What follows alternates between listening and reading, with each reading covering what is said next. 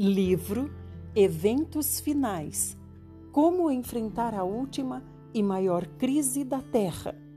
Tema Das profundezas e dos mais altos lugares. Página 171 A volta de Cristo. Quando Cristo vier reunir para si os que foram fiéis, soará a última trombeta e toda a terra a ouvirá, desde os topos das mais altas montanhas aos mais baixos recantos das minas mais profundas. Os justos mortos ouvirão o som da última trombeta e sairão de suas sepulturas, para ser revestidos da imortalidade e se encontrar com o seu Senhor.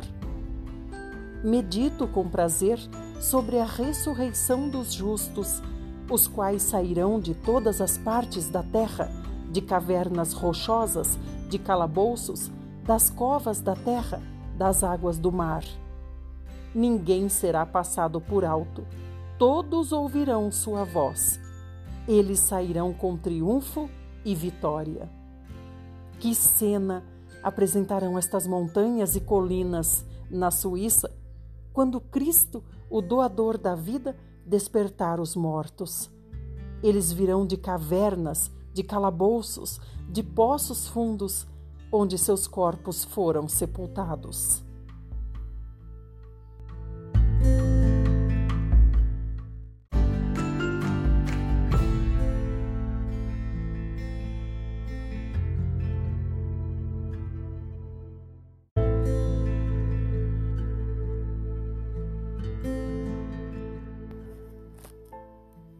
Livro O Grande Conflito Acontecimentos que mudarão o seu futuro. Tema: O Grande Dia da Expiação. Página 237. Esclarecido o mistério do santuário. Uma vez ao ano, no grande dia da expiação, o sacerdote entrava no lugar santíssimo para a purificação do santuário. Dois bodes eram trazidos e sobre eles se lançavam sortes, uma para o Senhor e a outra para o bode emissário.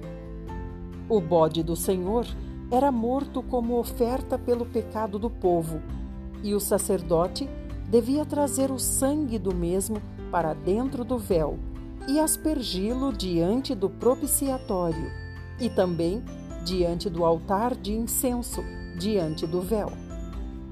Arão porá ambas as mãos sobre a cabeça do bode vivo e sobre ele confessará todas as iniquidades dos filhos de Israel, todas as suas transgressões e todos os seus pecados, e os porá sobre a cabeça do bode, e enviá-lo-á ao deserto, pela mão de um homem à disposição para isso. Assim, aquele bode levará sobre si todas as iniquidades deles para a terra solitária. O bode emissário não mais vinha ao acampamento de Israel.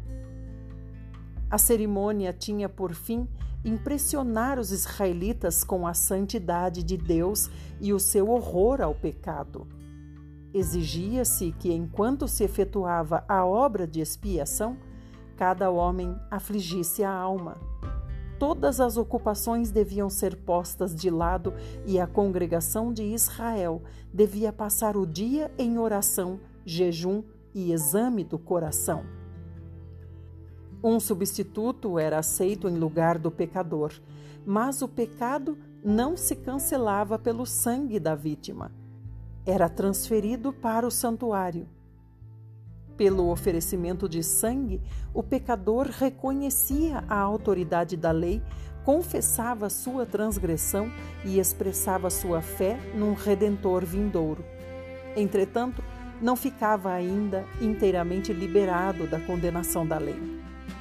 No dia da expiação, o sumo sacerdote, havendo apresentado uma oferta pela congregação, adentrava ao lugar santamente sobre a lei adentrava ao lugar santíssimo. Aspergia o sangue dessa oferta sobre o propiciatório diretamente sobre a lei, a fim de satisfazer aos seus reclamos. Então, na qualidade de mediador, tomava sobre si mesmo os pecados e os retirava do santuário, colocando as mãos sobre a cabeça do bode emissário, figuradamente transferia todos os pecados ao bode. Este era então o portador de tais pecados, os quais eram considerados como para sempre separados do povo.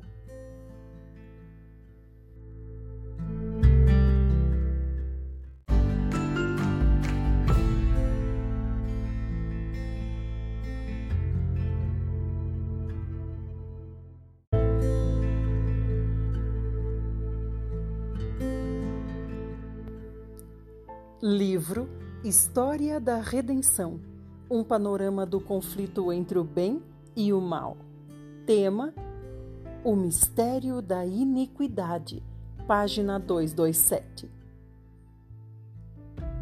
O apóstolo Paulo, em sua segunda carta aos Tessalonicenses, predisse a grande apostasia que resultaria no estabelecimento do poder papal.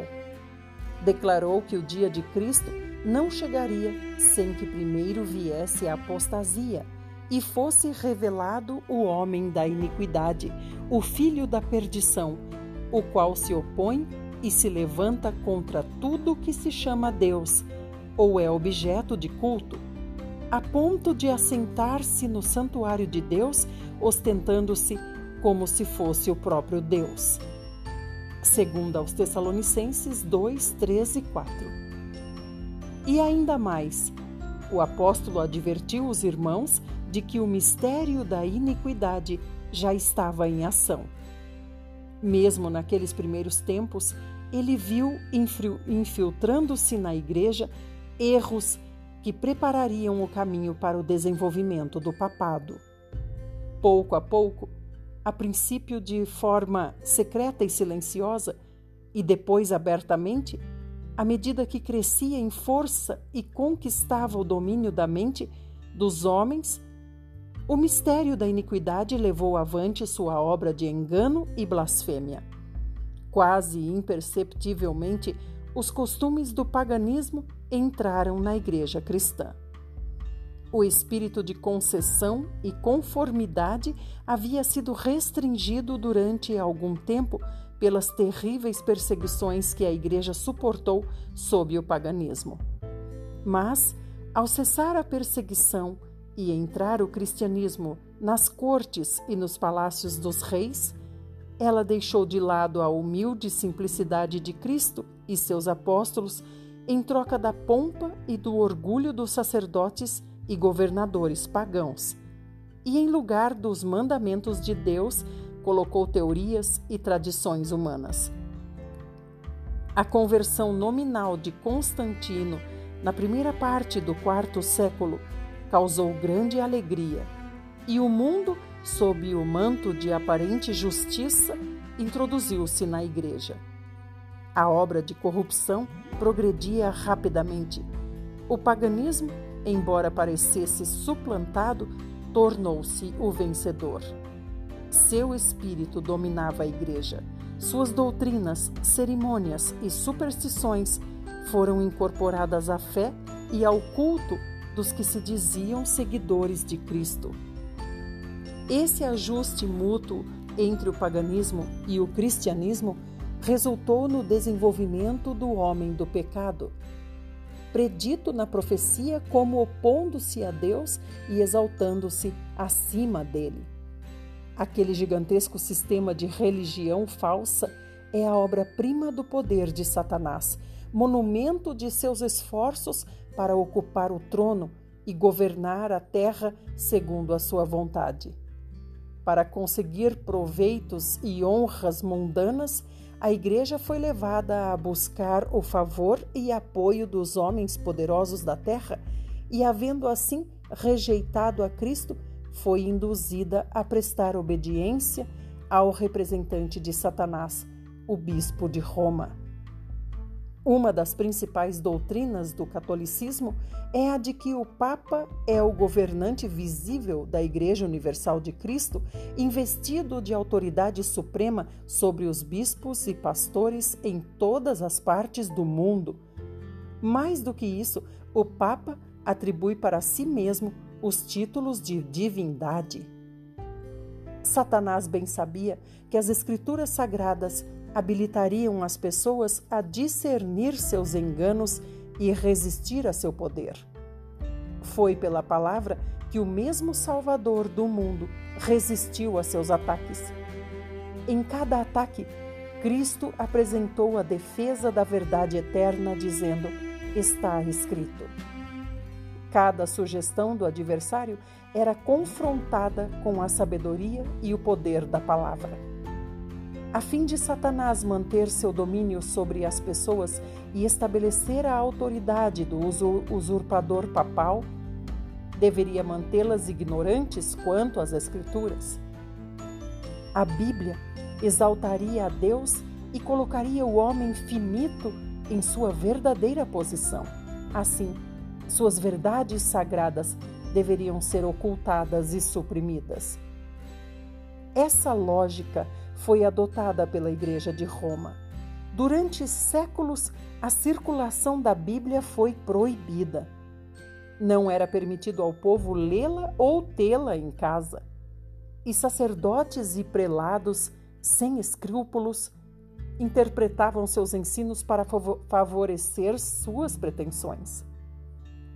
Assim, o líder da igreja veio a ser quase universalmente reconhecido como vigário de Deus na terra, dotado de autoridade suprema sobre a Igreja e o Estado.